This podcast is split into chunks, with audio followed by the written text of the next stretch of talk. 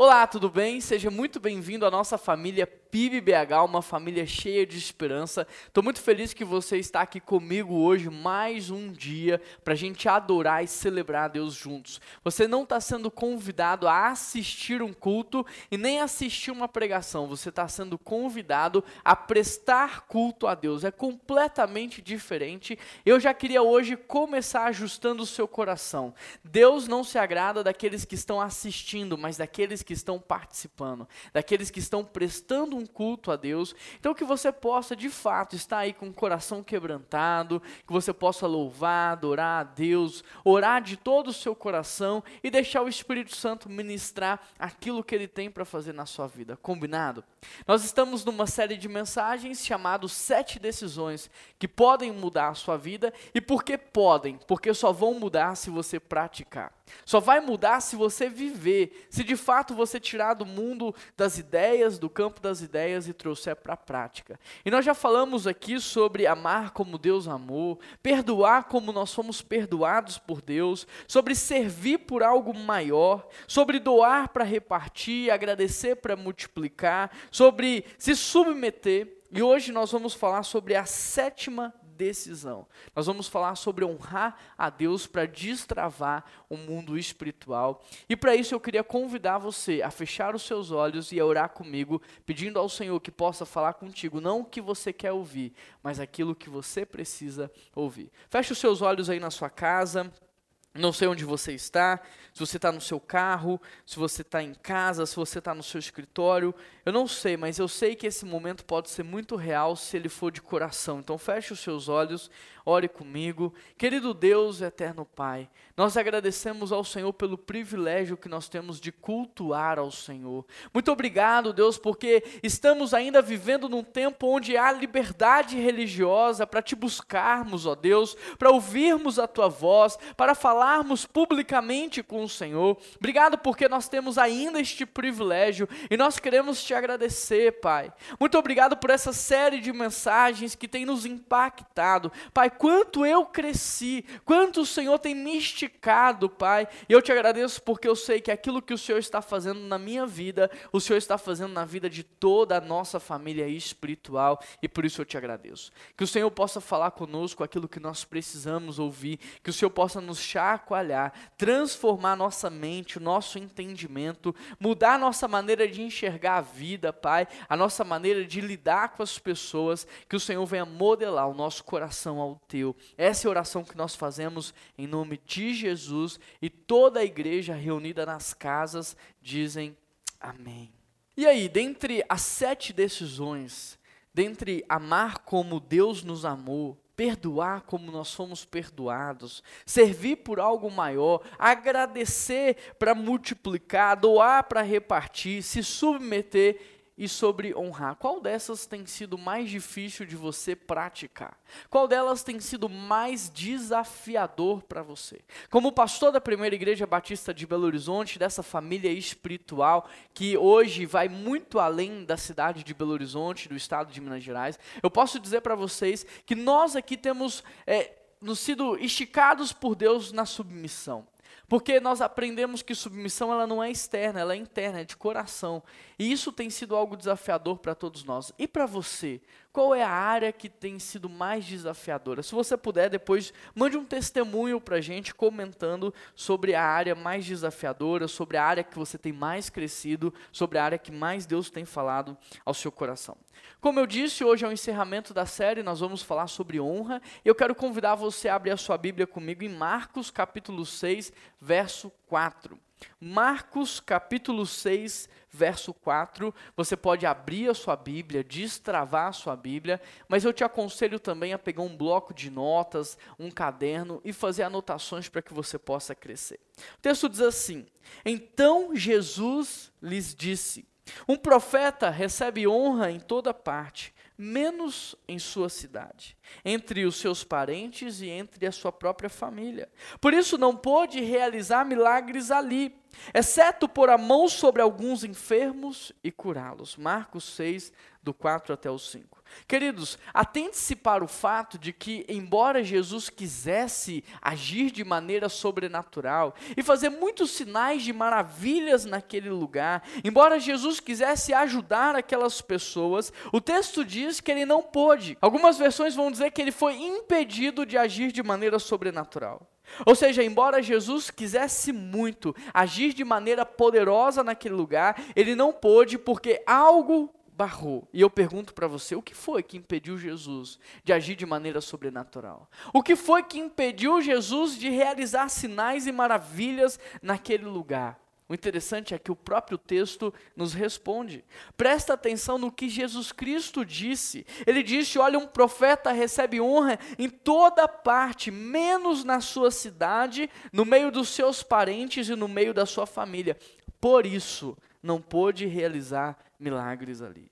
O que o texto está nos mostrando é que a falta de honra daquele povo, daquela cidade, dos seus parentes, da sua família, a falta de honra que Jesus encontrou naquele lugar, impediu ele de realizar os seus milagres. A falta de honra barrou o sobrenatural, travou o mundo espiritual naquele lugar. Por isso, a primeira coisa que nós precisamos entender ao ler um texto como esse, ao estudar um texto como esse, é o que significa honra. Você sabe o que significa honra? Pergunto isso porque se a falta de honra pode inibir o sobrenatural de Deus e fazer com que nós não recebamos aquilo que Deus tem para nos dar, então nós precisamos entender não só o que significa a honra, mas também como a falta de honra pode inibir o mundo sobrenatural, pode travar aquilo que Deus quer fazer nas nossas vidas. O que significa a honra? Em resumo, honra na Bíblia é você dar valor é você realçar o valor, é você destacar o valor, é você considerar com respeito. Ou seja, enquanto honra é atribuir valor, a desonra é retirar o valor. A desonra é você esvaziar o valor que a pessoa tem. E era exatamente isso que estava acontecendo nesse contexto. Jesus disse que em outros lugares ele recebeu honra e por isso ele pôde fazer sinais, maravilhas, ele pôde agir de maneira poderosa mas que a falta de honra do seu povo impediu ele de agir da maneira como ele queria. Ou seja, enquanto outros lugares as pessoas valorizaram a sua presença, as pessoas valorizaram a ponto de segui-lo, de prestar atenção naquilo que ele falava, de ouvi-lo com respeito, o seu próprio povo estava ali retirando o seu valor, desmerecendo o seu ministério. Eu quero ilustrar isso para você. Imagine uma garrafinha de água. Consegue imaginar? Quanto custa uma garrafinha de água mineral? Quanto custa? Quanto custa aí na sua cidade? Quanto custa aí no seu bairro uma garrafinha de água mineral? Sabe quanto custa? Depende. Juan, depende do quê? Depende de onde você vai comprar essa garrafinha de água. Depende do lugar aonde você está e do quanto as pessoas vão valorizar a água naquele momento.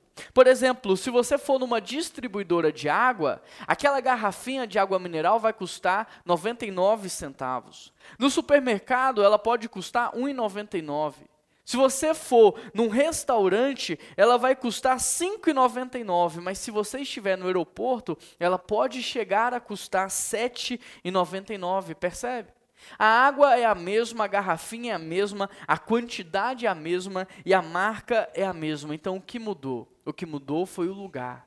O que mudou foram as pessoas. Em outras palavras, era exatamente isso que estava acontecendo. Jesus era o mesmo.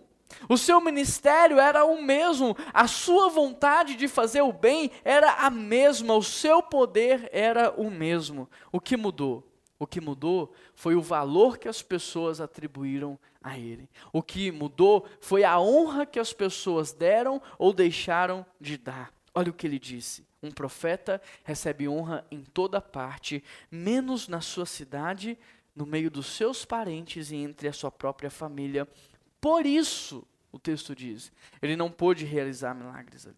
Querido, presta atenção, o texto não diz que Jesus não queria realizar os milagres. O texto diz que ele queria, mas que ele não pôde, que ele foi contido. Ele não pôde, embora ele quisesse muito fazer o bem para aquelas pessoas. Ou seja, embora ele desejasse, ele foi contido. Em Lucas 4, 24, ele vai nos explicar um pouco mais sobre esse princípio da honra, que é uma linguagem do mundo espiritual. O princípio da honra, ele não foi criado pelo inimigo, pelo diabo, pelo reino das trevas, pela sociedade. Não, o princípio da honra é uma linguagem do mundo espiritual, é uma linguagem do reino de Deus, é uma linguagem da eternidade. Por isso, em Lucas 4, 24, Jesus vai nos explicar um pouco mais, e olha o que ele diz: Por certo, havia muitas viúvas necessitadas em Israel no tempo de Elias, quando o céu se fechou por três anos e meio, e uma fome terrível devastou a terra. E, no entanto, Elias não foi enviado a sanar a fome de nenhuma delas, mas sim a uma estrangeira uma viúva de Sarepta na região de Sidom. O texto continua. E havia também muitos leprosos em Israel, no tempo do profeta Eliseu. Mas o único que Eliseu curou foi Naamã, o sírio. Querido, olha o que Jesus está dizendo aqui. Jesus estava, Jesus está dizendo que havia muitos necessitados em Israel. No tempo de Elias, havia muitos ali bem perto de Elias, mas que Elias não foi enviado para sanar a fome de nenhum deles, de ninguém do seu próprio povo, e sim para uma estrangeira, para alguém de fora. O texto também diz que havia muitos leprosos, muito perto de Eliseu mas que ele não foi enviado para curá-los, e sim para curar alguém externo, alguém de fora, um estrangeiro. Esse texto nos mostra que, da mesma forma que Israel recusou as bênçãos de Deus através dos profetas, agora o povo está fazendo a mesma coisa, recusando as bênçãos de Deus através de Jesus.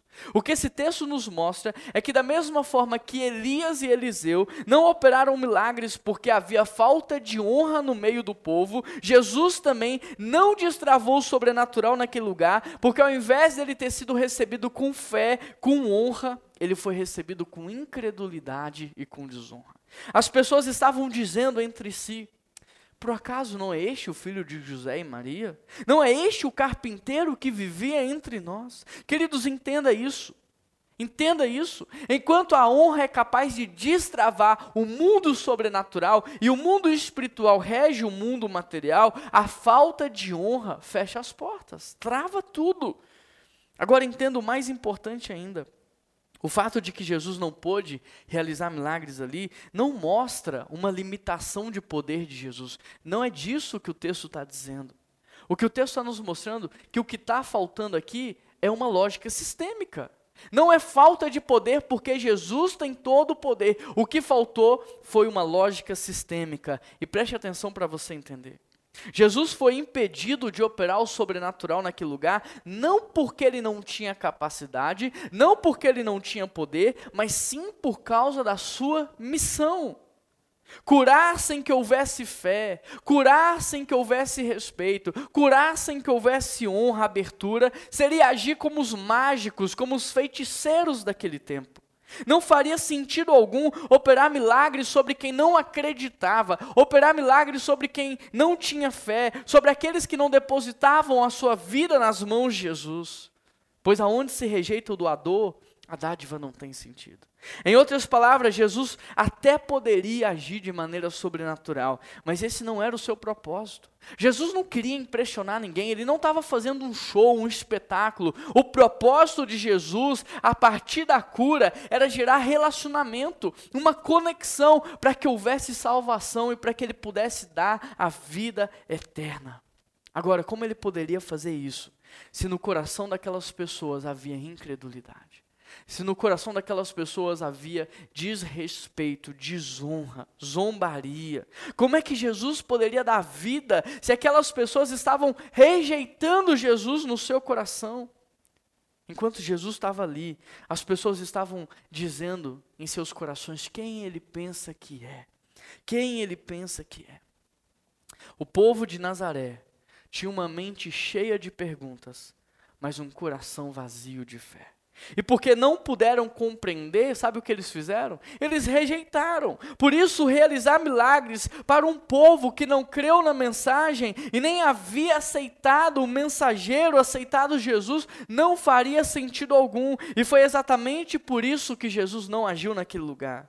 A consequência da falta de honra foi Jesus ter ido embora sem entregar para o povo aquilo que ele queria. Agora, você consegue compreender a oportunidade que aquelas pessoas perderam? Você tem noção da oportunidade? Você tem noção do que aquelas pessoas deixaram de experimentar, deixaram de viver? Você consegue entender que aquelas pessoas estavam muito perto de uma transformação eterna, mas que por falta de honra, elas voltaram para casa da mesma maneira como estavam. Você consegue entender que por muito pouco essas pessoas não receberam a vida eterna? Queridos, todos os domingos você está numa igreja local. Todos os domingos você está aqui me assistindo. Toda semana, não importa o dia e a hora, você está aqui prestando culto junto comigo. E todos os dias você está tendo a oportunidade de recomeçar. Todos os dias você está tendo a oportunidade de receber o novo de Deus, de experimentar o sobrenatural, de viver uma nova história. Sabe por que talvez a vida de muitos estão melhorando e a sua não? Sabe por que talvez as coisas não estão dando certo para você? Sabe por que talvez você se sente paralisado no mesmo lugar? É simples. Porque ao invés de você olhar para Cristo com gratidão, com brilho nos olhos, ao invés de você olhar para Jesus de maneira apaixonada, ao invés de você abrir o seu coração para Ele e dar liberdade para Ele agir em todas as áreas da sua vida, ao invés de você segui-lo, tomar a sua cruz, negar a si mesmo e seguir Jesus, custe o que custar, ao invés de você deixar Jesus transformar a sua vida, ao invés de você honrar Jesus todos os dias, sabe o que você tem feito? Você tem tratado as coisas de Deus como secundárias. Você tem deixado as coisas de Deus de lado. Você trata o culto como algo sem importância, como algo sem relevância na sua vida. Você trata o reino de Deus com desprezo. Você trata a palavra de Deus com desprezo. Você trata a noiva de Cristo com desprezo. Você diz: Olha, Jesus, eu até te amo, mas a igreja. A igreja não. Olha, Jesus, eu até gosto de você, mas eu odeio a igreja.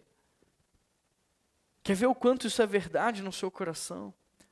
No dia a dia você arruma tempo para tudo, tudo que você gosta, menos ler a Bíblia, menos orar. É verdade ou não é? Quando você precisa emagrecer, você faz inúmeras dietas, faz jejum intermitente, mas para ter intimidade com Jesus, você não tem pagado o preço do jejum. Quando toca a sua música preferida na rádio, no Spotify, você abre a boca e canta com o seu coração, mas quando nós estamos louvando a Deus, você não, não expressa o seu louvor, você não canta.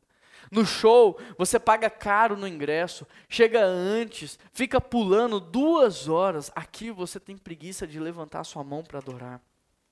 No seu trabalho, nos seus compromissos comerciais, nas suas reuniões, você se prepara, você chega com antecedência. Aqui você chega atrasado, sai antes do culto acabar. Você fica três horas no cinema sem mexer no celular, mas você não consegue ouvir uma palavra de 40 minutos sem olhar suas redes sociais. Você é capaz de dar sua vida por uma ideologia política, mas você não é capaz de dar sua vida pelo evangelho. Você fala horas a respeito daquilo que você ama, daquilo que você gosta, mas você não tem falado de Jesus para ninguém. Para o governo federal, você dá 30% do seu salário mensal para ele, sem contar os outros impostos. Para você, você compra tudo do bom e do melhor e você reclama de dar 10% para Deus. Você venera os representantes das marcas que você gosta, dos programas de televisão que você gosta. Você ama ouvir essas pessoas, estar perto delas, segui-las, saber tudo a respeito delas. Mas para aqueles que Deus colocou na sua vida para cuidar de você, você não está nem aí. Você despreza, você desrespeita, você desonra. Percebe? Percebe? Deus quer honra. Deus quer honra do seu povo. E honrar a Deus é colocá-lo em primeiro lugar, não é em segundo, não é em terceiro. Deus não disputa o primeiro lugar. Quer perder qualquer coisa na sua vida, quer perder o seu cônjuge, quer perder a sua saúde, quer perder a sua beleza, quer perder os seus recursos financeiros, quer perder qualquer coisa, coloca no lugar de Deus, porque Ele não negocia o primeiro lugar. Deus quer honra. Deus quer que você tenha Ele como prioridade, as coisas do seu reino como prioridade. Deus quer que você possa então viver para Ele. Honrar a Deus é amar o que Ele ama, é cuidar do que Ele ama, é respeitar tudo que Ele instituiu como autoridade, como liderança. Querido, a falta de honra impediu Elias de alimentar aqueles que estavam ao seu lado aqueles que estavam com fome. A desonra do povo impediu o povo de desfrutar do cuidado de Deus. A falta de honra impediu o povo de desfrutar da cura quando Eliseu estava ali tão perto e podia curá-los. A falta de honra impediu Jesus de fazer o sobrenatural e dar para aquele povo a vida eterna. O que a sua falta de honra a Deus está impedindo você de receber hoje? O que a sua falta de honra a Deus está impedindo você de experimentar, de viver? O que a sua falta de honra às autoridades governamentais, aos seus pais, aos seus líderes espirituais está impedindo você de desfrutar? Pergunto isso porque a desonra não é brincadeira. Não é brincadeira. Existe um investimento do reino das trevas para que você pratique a desonra. A desonra não é brincadeira, já imaginou, já imaginou como seria a sua vida hoje se você, ao invés de praticar a desonra, praticasse a honra? Já imaginou como seria o seu ambiente familiar se a sua casa fosse um ambiente de honra? Um lugar onde as pessoas acrescentam valor umas às outras e não subtraem o valor? Um lugar onde as pessoas é, priorizam Deus e destacam o valor das outras? Já imaginou como seria a sua empresa se lá fosse um lugar de honra, onde as pessoas estão comprometidas a extrair o melhor uns dos outros, a fortalecer, a destacar o melhor? Já imaginou como seria a nossa igreja se todos aqui praticassem a cultura da honra, uns ajudando os outros a alcançarem a sua melhor versão? Já imaginou? Já imaginou como seria um mundo se ao invés de esvaziássemos o valor das pessoas, nós começássemos a arrancar de dentro dela aquilo que elas verdadeiramente são?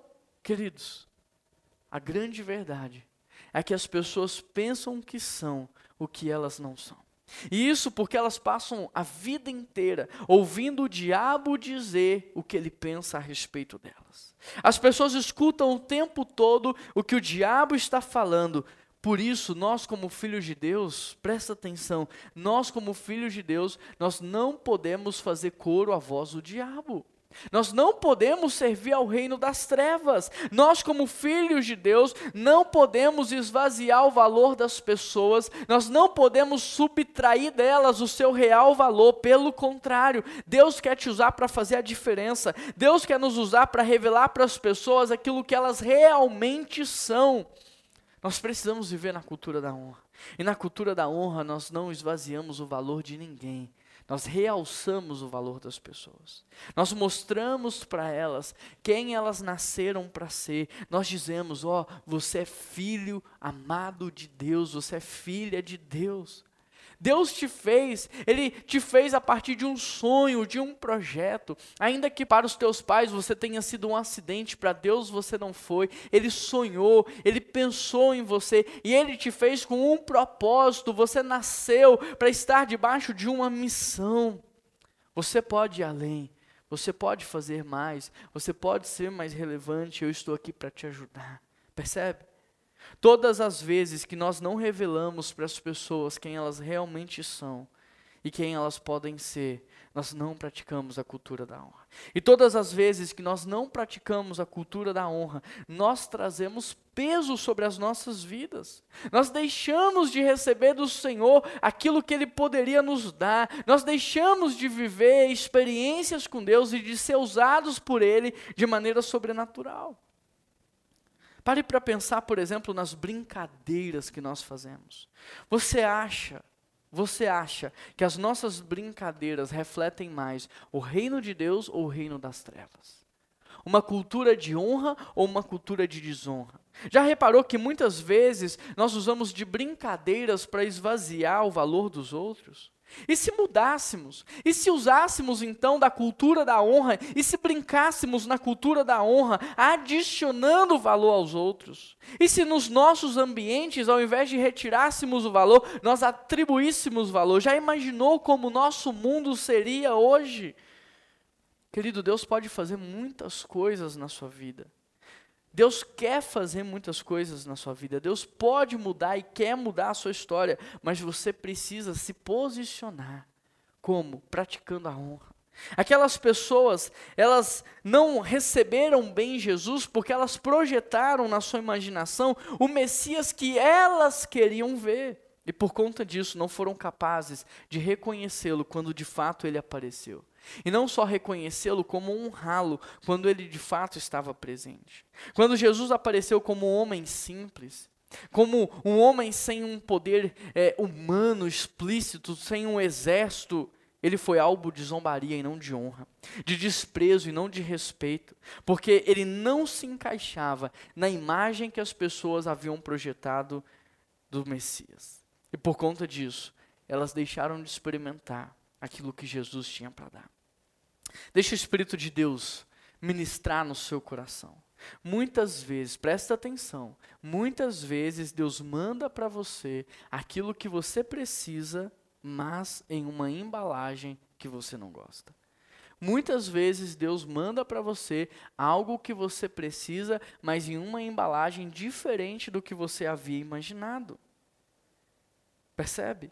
E quantas vezes, porque só conseguimos ver a embalagem, nós desprezamos aquilo que Deus está nos entregando.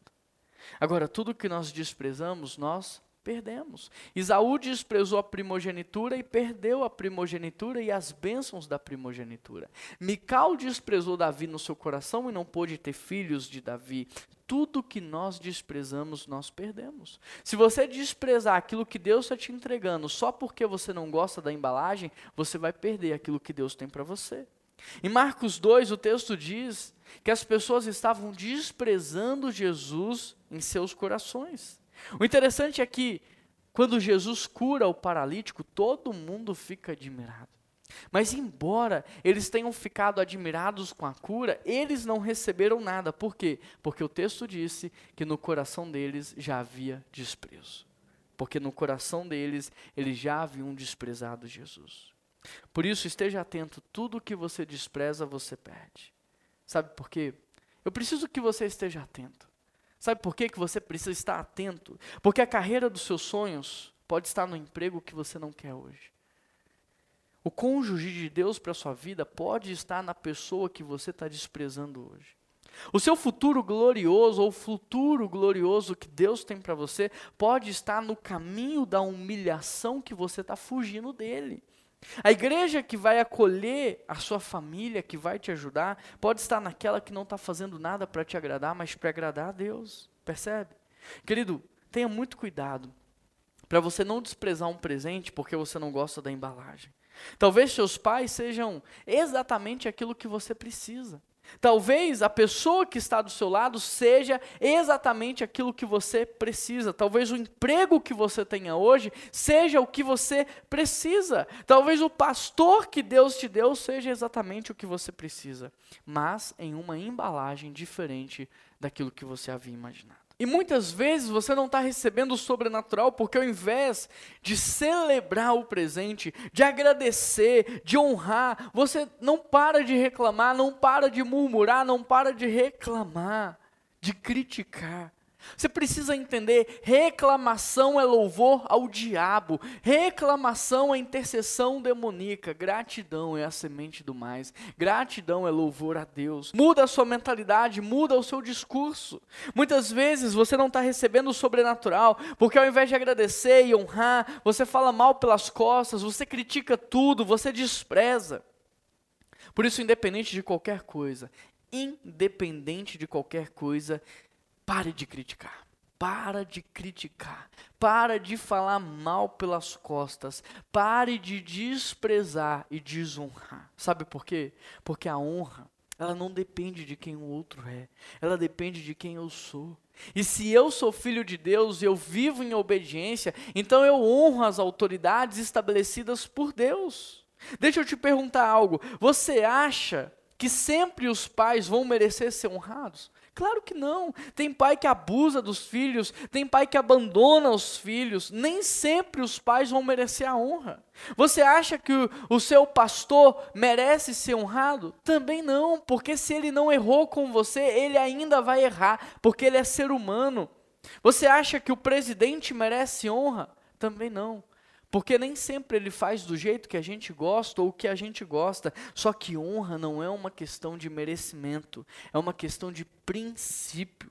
A honra é uma dívida que nós temos com aqueles que Deus estabeleceu como liderança, como autoridade, como pessoas que foram levantadas para cuidar.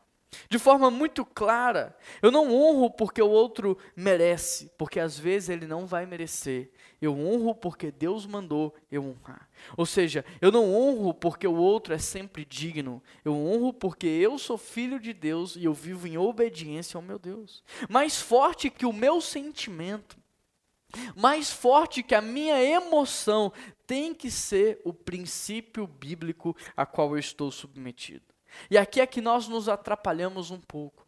Porque nós até queremos honrar, mas quando nós sentimos o desejo, ou quando nós sentimos algo diferente, só que honra não é um sentimento, é um princípio bíblico. A Bíblia não diz que tem que honrar somente quando você sente, somente quando você quer, somente quando você está afim. A Bíblia diz que tem que honrar. A Bíblia não diz que tem que honrar somente quando o pai é bom e a mãe é sábia. A Bíblia diz que tem que honrar pai e mãe, independente de qualquer coisa. Por quê? Porque a honra não depende de quem o outro é, depende de quem eu sou. E se eu sou filho de Deus, eu devo obedecê-lo. A honra é uma questão de princípios e não uma questão de sentimento. Ou seja, eu não faço quando eu estou sentindo, eu não faço porque eu estou afim, eu não faço porque está tudo bem, eu não faço porque eu apenas gostei da embalagem, eu faço porque é um princípio da palavra de Deus. Ou você acha que o soldado bate continência porque ele respeita, ama e admira o seu superior? Na maioria das vezes, não. Ele não admira ele não respeita, mas ele bate continência porque ele não quer quebrar naquele lugar o código da honra. O soldado sabe que se ele quebrar o código da honra, haverá consequências. Deixa o Espírito Santo de Deus ministrar sobre a sua vida. Tem pessoas quebrando o princípio da honra todos os dias no mundo espiritual. E o pior é que essas pessoas estão fazendo isso muitas vezes ignorando as consequências que elas vão ter. Muitas coisas que você está colhendo na sua vida de ruim e não sabe por quê, pode ter a ver com a falta de honra em relação a Deus, em relação às autoridades governamentais, em relação aos seus pais e aos seus líderes espirituais. A Bíblia diz: honra o teu pai e a tua mãe, e você terá uma vida boa. A Bíblia diz: honra os teus superiores, dê dupla honra aos seus líderes espirituais, honra aos seus pais, honra aos seus iguais, honre as autoridades constituídas por Deus. Ou seja, todas as vezes que você desonra os seus pais, falando mal, desobedecendo, gritando, todas as vezes que você desonra uma autoridade governamental, falando mal, manchando a imagem, você está se rebelando contra Deus e não contra essas pessoas.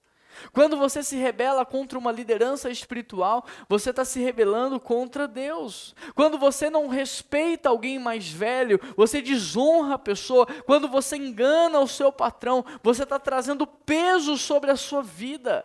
Você está cavando a sua própria cova, dando um tiro no pé. Não se esqueça, Existe uma lei natural chamada semeadura. E tudo que você planta, você colhe. Tudo que você planta, você colhe. Se você plantar respeito, você vai colher respeito. Se você plantar honra, você vai colher honra. Se você plantar coisas boas, você vai colher coisas boas, porque essa é uma lei. Não dá para quebrar princípios do mundo espiritual e pensar que vai ficar tudo bem, não dá. Por isso eu quero te perguntar: você tem honrado os seus pais? Porque se não está honrando, você está trazendo peso. Você está honrando seus pais. Você está honrando seus avós. Você está honrando as autoridades governamentais. Você tem honrado o seu cônjuge. Você tem honrado os seus pastores, seu líder de célula, seu discipulador. Queridos, muitas vezes nós queremos viver as promessas de Deus, mas nós não vivemos os princípios que autorizam essas promessas a acontecerem, e eu quero te explicar. Na Bíblia há promessas que são incondicionais, mas na Bíblia também há promessas que são condicionais. Ou seja, as promessas incondicionais, elas independem de você. Elas independem daquilo que você faz, pensa, daquilo que você age. Ela vai acontecer independente de qualquer coisa. Mas as promessas condicionais não. Elas só acontecem quando você se posiciona no mundo espiritual. Quando você obedece os princípios que antecedem essa promessa. Por exemplo, a Bíblia diz: busque em primeiro lugar o reino de Deus e a sua justiça, e todas as coisas que você precisa vos serão acrescentadas. E aí eu te pergunto: quando as coisas que você precisa vos serão acrescentadas. Quando você primeiro se posiciona e busca o reino de Deus e a sua justiça. Deu para entender? Outra promessa condicional: honra teu pai e tua mãe para que você tenha uma vida boa. Como é que você vai ter uma vida boa? Quando você honra pai e mãe. A honra é um princípio. E princípios não podem ser quebrados.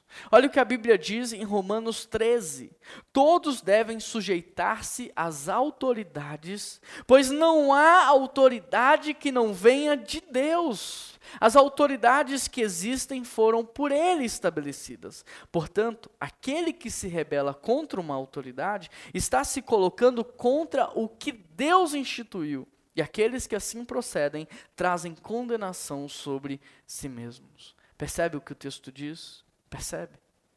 Percebe? Precisamos nos lembrar que reino é diferente de democracia. No reino há hierarquia. Portanto, nós estamos hoje correndo o risco de tentar entender o reino de Deus com uma cabeça democrática com uma mentalidade democrática. Mas a Bíblia, por exemplo, ela traz quatro divisões de autoridade: autoridade civil, autoridade familiar, autoridade eclesiástica, religiosa e autoridade social. E é por isso que ela mesma vai dizer em Romanos 13: honre todas as autoridades governamentais. Em 1 Timóteo 6, honre os seus superiores. Em Efésios 6, honre os seus pais. Em 1 Tessalonicenses 5, honre os seus pastores. Dê dupla honra aos seus líderes espirituais. O que nós precisamos entender é que toda autoridade, entenda isso, toda autoridade ela foi constituída por Deus, seja ela boa ou ruim. Ainda que nós tenhamos um presidente em nossa democracia, existe um Deus que reina. Percebe? Toda autoridade foi constituída por Deus e não há nenhuma autoridade que está acima de Deus. Ele pode mudar, ele pode fazer. Toda autoridade foi instituída por Deus e é por isso que nós devemos honrá-las. Na história bíblica, por exemplo, você tem Faraó, Nabucodonosor, o rei Saul e muitos outros que estavam ali como autoridades, mas não eram sábios e nem tementes a Deus. Mas quando você olha para José, homem de Deus, quando você olha para Davi, quando você olha para o jovem Daniel, para Sadraque, Mesaque e Abdinego, você percebe que eles sempre honraram, por mais tirano que as autoridades fossem, eles sempre honraram. E aí o que acontece? José, ele é submisso, ele honra e Deus o coloca como governador do Egito. Davi é submisso e honra e Deus o coloca como rei de Israel. Daniel é submisso e honra e Deus dá para ele o mais alto cargo da Babilônia. Percebe? Se você observar, querido, por trás da honra sempre tem a bênção de Deus. Olha que interessante, Davi teve várias oportunidades para matar Saul. Enquanto Saul perseguia, mas sabe por que Davi não matou? Porque Davi sabia que aquela oportunidade, na verdade, era uma prova para revelar o seu coração e para mostrar o quanto ele estava pronto ou não para ser o rei de Israel. José teve várias oportunidades para desonrar os seus senhores, para desonrar Potifar, mas sabe por que ele não fez? Porque ele entendia que aquelas oportunidades eram provas, eram testes Querido, quantas oportunidades você tem tido no dia para desonrar as autoridades que Deus estabeleceu sobre a sua vida? Quantas oportunidades não tem aparecido para você falar mal, criticar, fazer fofoca, criar intrigas, desonrar? E eu pergunto: você tem sido aprovado como Davi, como José, ou você tem sido reprovado? Você está passando nas provas ou você está sendo reprovado? Sabe por quê? Porque quando a oportunidade chega, a oportunidade gera exposição. E quando você é exposto, o que é que aparece? Honra ou desonra? É por isso que eu tenho dito: a oportunidade só é boa para quem está preparado para ela. Porque a oportunidade expõe. Portanto, quando a oportunidade vier, o que será exposto em relação à sua à integridade, ao seu caráter? Honra ou desonra?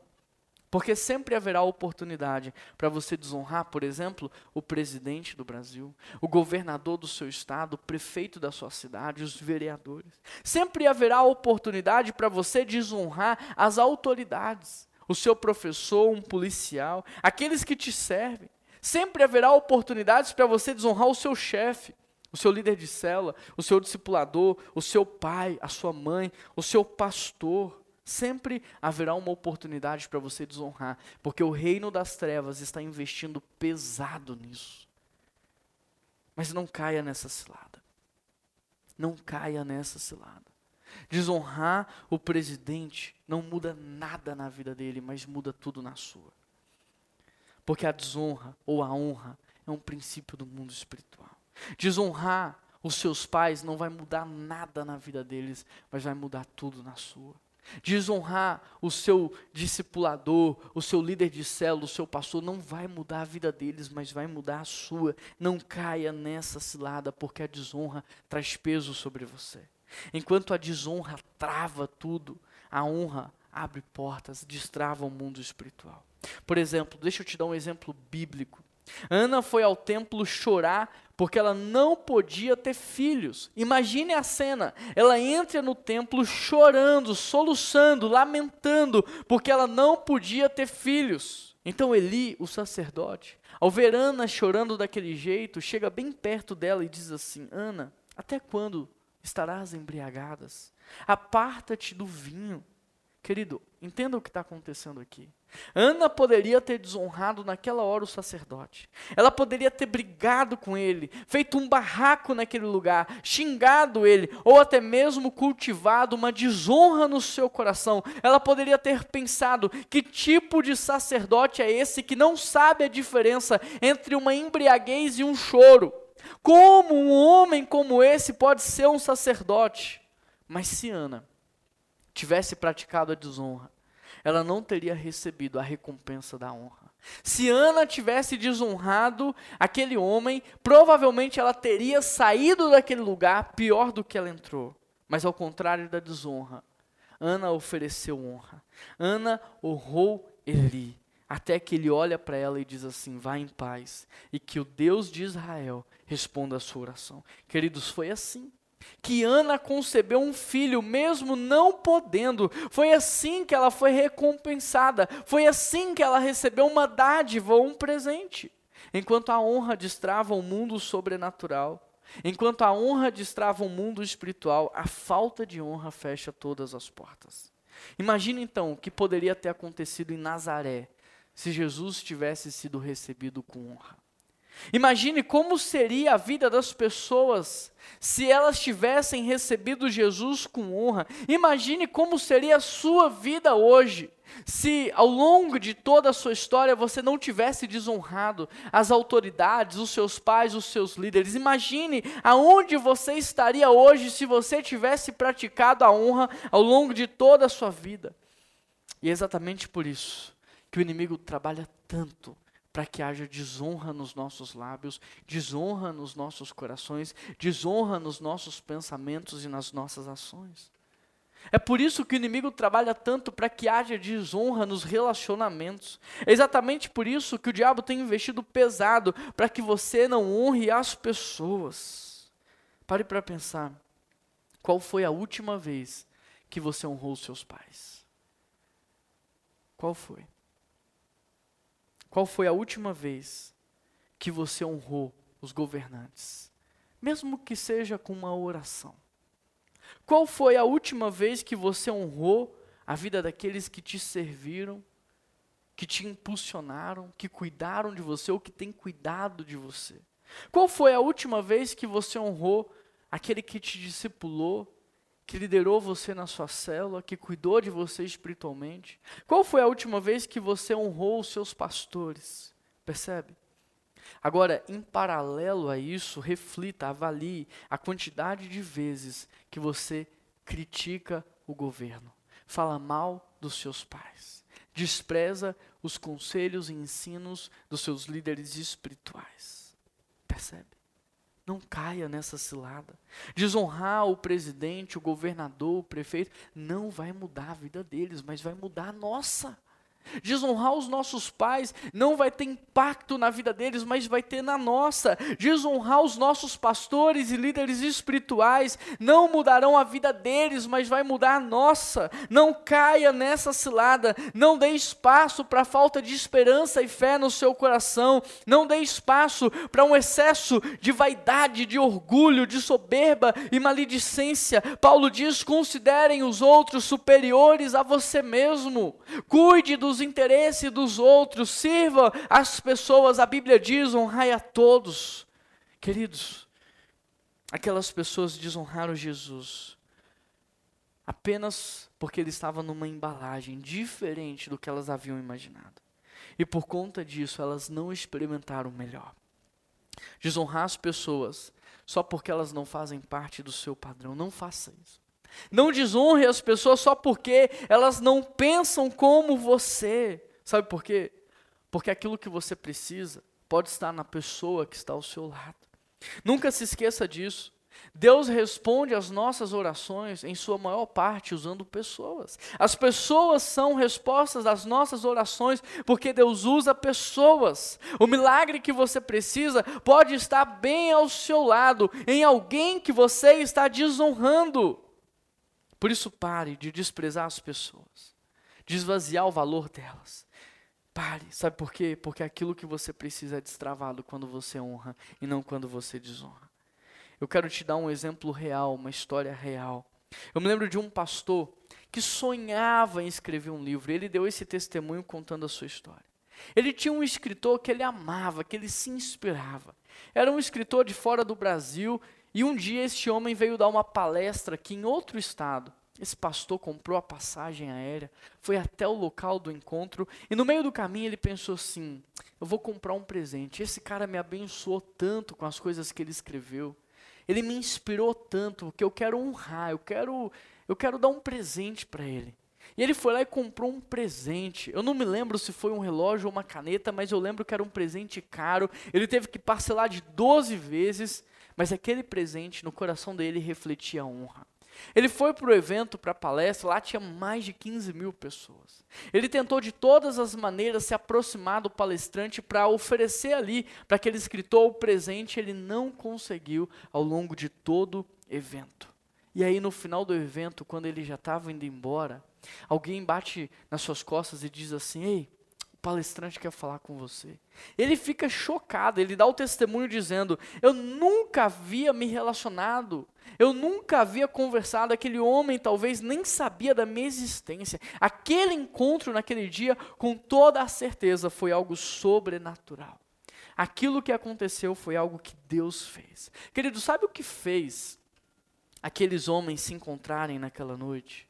Sabe o que fez aquela conexão acontecer, não foi a força do pensamento daquele pastor, foi a honra que estava nas suas mãos e que só Deus sabia. A honra destrava o sobrenatural. A honra abre portas. Para resumir, anos mais tarde, aquele escritor mentoreou o pastor no seu processo de escrita, prefaciou o seu primeiro livro e hoje esse pastor é uma referência na nossa nação. Aquilo que você precisa pode ser destravado quando você honra as pessoas que estão do seu lado.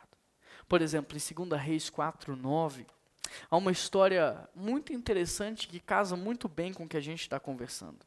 Olha o que o texto diz. Esse homem que passa por aqui é um santo homem de Deus. Aí a mulher está falando com seu marido. Vamos construir um quartinho para ele no terraço e mobiliá-lo com uma cama, uma mesa, uma cadeira e uma lâmpada. Assim, quando ele passar por aqui, terá lugar para ficar. Esse texto fala de uma mulher que está vendo um homem de Deus passar pela sua cidade e ela vai envolver o seu marido num processo de honra. Esse texto fala de um casal que decidiu honrar um homem de Deus construindo não só um quartinho para ele ficar, mas o melhor quartinho que eles poderiam fazer. E sabe o que aconteceu? Aquele homem de Deus era o profeta Eliseu. E Eliseu fica tão grato, mas tão grato com a honra que ele recebeu daquela mulher, que ele pergunta para ela: O que eu posso fazer por você? Sabe o que aquela mulher respondeu? Ela respondeu: Nada. Olha o que ela diz: Eu tenho tudo o que eu preciso e o meu marido cuida bem de mim. Mas Eliseu vai embora tão constrangido que ele chama o seu servo e ele pergunta: O que você acha que nós podemos fazer por aquela mulher? E o servo diz: Olha, eu vou procurar saber e eu te falo. E depois ele chega e diz assim: Eu fiquei sabendo que ela não pode ter filhos e o seu esposo já é de idade avançada. Então Eliseu diz para o seu servo: Mande chamar essa mulher aqui.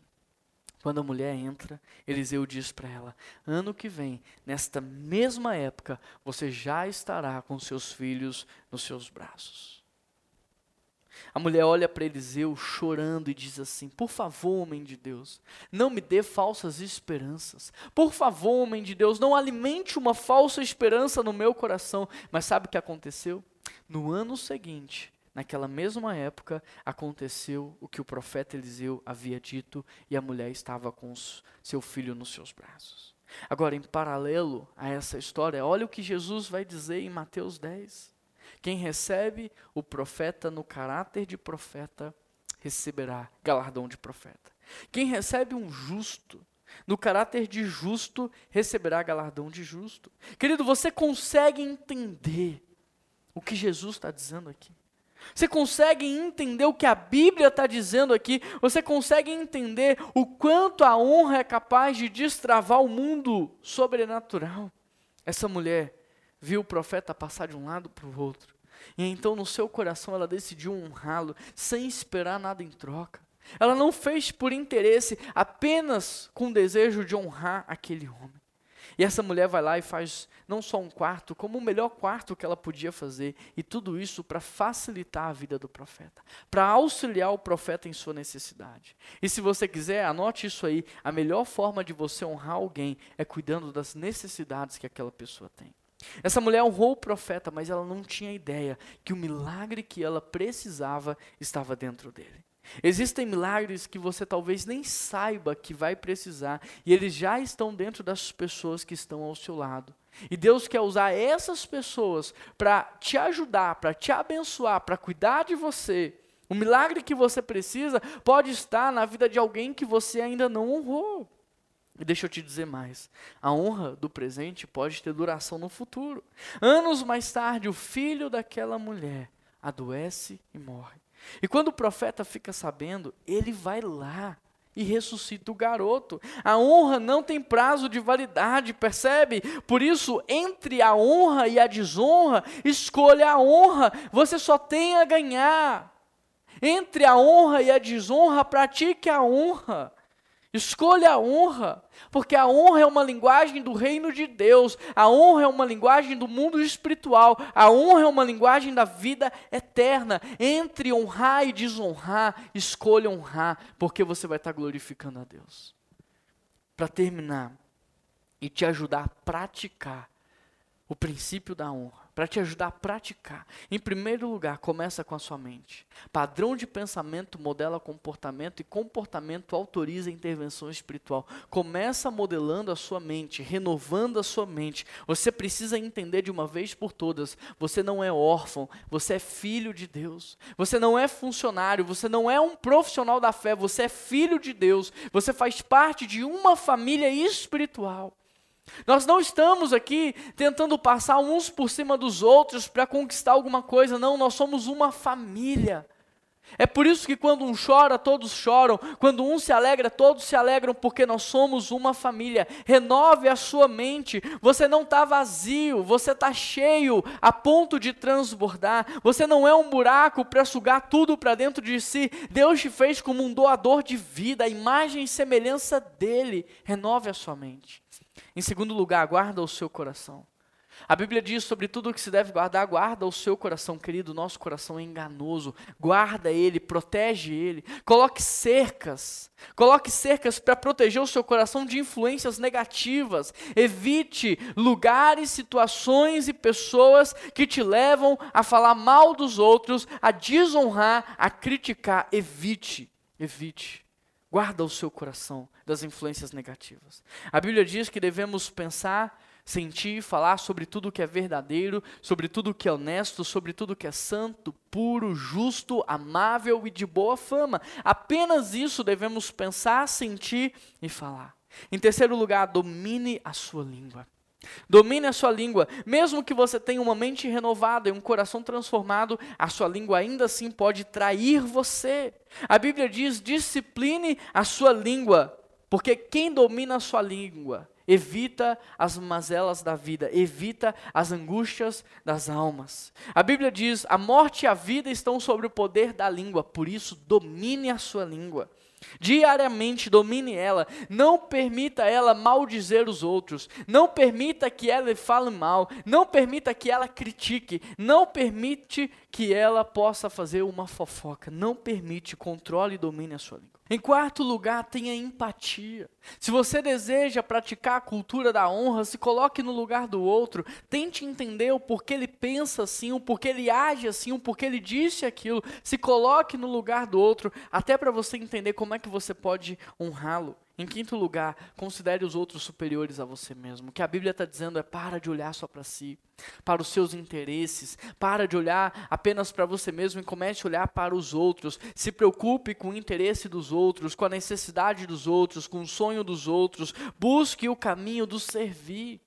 Busque servir as pessoas, não importa onde você está, não importa o ambiente, as pessoas sirva, sirva o tempo todo, resolva o problema das pessoas, seja solução, seja um solucionador, sabe, resolva a vida, principalmente daqueles que Deus colocou como autoridade sobre a sua vida, principalmente daqueles que Deus colocou para te liderar. Em sexto lugar, combata a ingratidão e seja grato. Se você deseja viver na cultura da honra, combata a ingratidão do seu coração e seja grato. Porque a ingratidão nos leva à desonra, a ingratidão nos leva a desprezar, e tudo que nós desprezamos nós perdemos. Portanto, combata a ingratidão. Gratidão sim é a semente do mais. Procure olhar para tudo com olhos bons, e aí você vai aprender a ser grato. Seja grato, expresse a sua gratidão, porque gratidão é a semente do mais. Em sétimo lugar, agregue valor à vida das pessoas. Ajude as pessoas naquilo que elas precisam. Sabe, seja você alguém que vai suprir a necessidade de alguém, realce nas pessoas os seus pontos positivos, agregue valor na vida das pessoas e dessa maneira você está praticando a cultura da honra.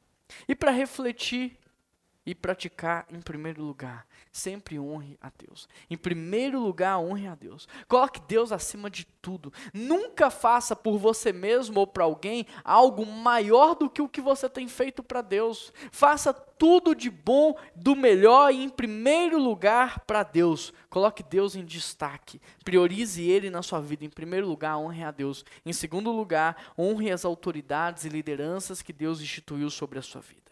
Que da sua boca saia palavras que edificam, palavras que geram vida, palavras que constroem, palavras de direção. Que você expresse a sua honra não só em palavras, mas também em atitudes, em atos de generosidade, de respeito e de amor.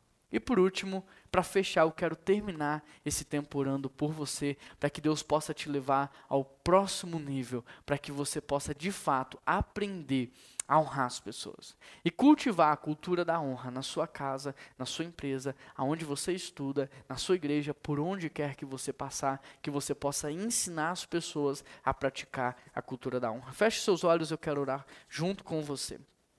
Querido Deus e eterno Pai, eu quero te agradecer por essa palavra que nos constrange, Pai. Por essa palavra que nos tira da zona de conforto. Por essa palavra que vem de encontro, Deus, a uma geração que é tão rebelde, que tem desonrado tanto, desrespeitado tanto, e eu me incluo nessa geração. Eu peço perdão ao Senhor. Juntos como igreja, nós pedimos perdão ao Senhor por toda palavra dita que tenha desonrado alguém, por todo olhar de desonra, por toda ação que tenha desonrado alguém, Pai, nós pedimos perdão. Por todas as vezes que nós desonramos o Senhor, nós pedimos perdão.